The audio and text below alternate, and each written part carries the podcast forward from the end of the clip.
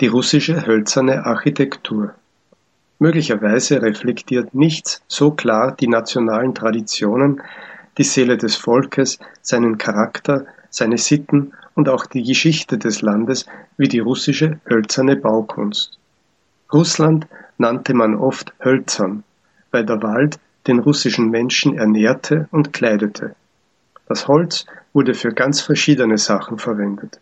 Man schlief auf hölzernen Bänken, man aß mit hölzernen Löffeln aus hölzernen Bechern, man saß bei hölzernen Tischen, man trug Pantoffeln, spezielle Schuhe, die man aus der Rinde der Linde, der Weide oder der Birke erzeugte.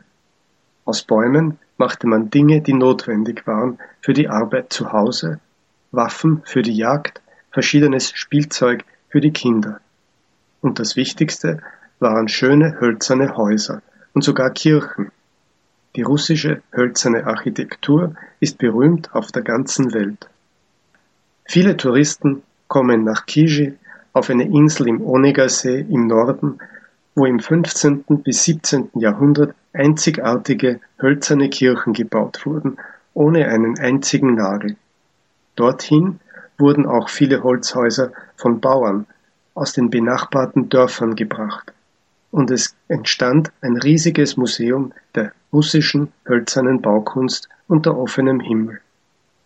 Aber auch ohne das sind alte hölzerne Bauten in jeder beliebigen Stadt und besonders in solchen Städten wie Vologda, Kostroma, Archangelsk, Perm, Tomsk, Irkutsk bis jetzt noch zu sehen mit durch Schnitzwerk verzierten Fenstern, mit geschnitzten Verzierungen entlang der Mauern, mit rätselhaften Pferden auf den Dächern